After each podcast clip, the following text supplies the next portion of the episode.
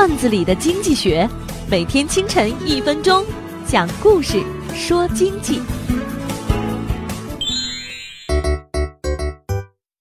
一个老爷子年轻时曾在故宫看大门，也听过鉴宝大师们的讲座，学到不少鉴定之法及古董仿造之术，对鉴定的路子了如指掌。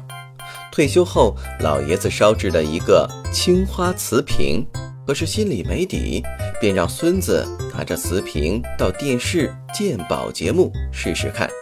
孙子在电视节目上声泪俱下地讲述了一段动人的故事。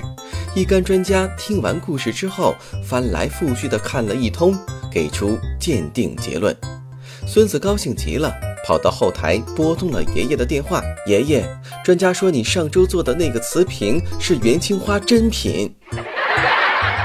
古玩字画的造假已经渗透到了金融业，不少的造假者和专家串通起来，将赝品评估为价值不菲的古董，再拿着一纸鉴定走遍大小银行，募集数亿资金，最后拿着钱跑路了，留给债权人一堆废纸。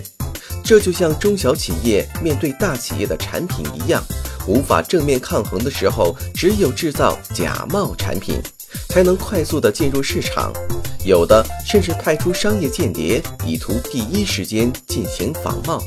面对仿冒盛行，企业管理者在创新的同时，管理好商业机密，也是一项重要的发展战略。本栏目由财经榜中榜之路上说头条。与上山微电台联合制作。我低头走过一沧桑。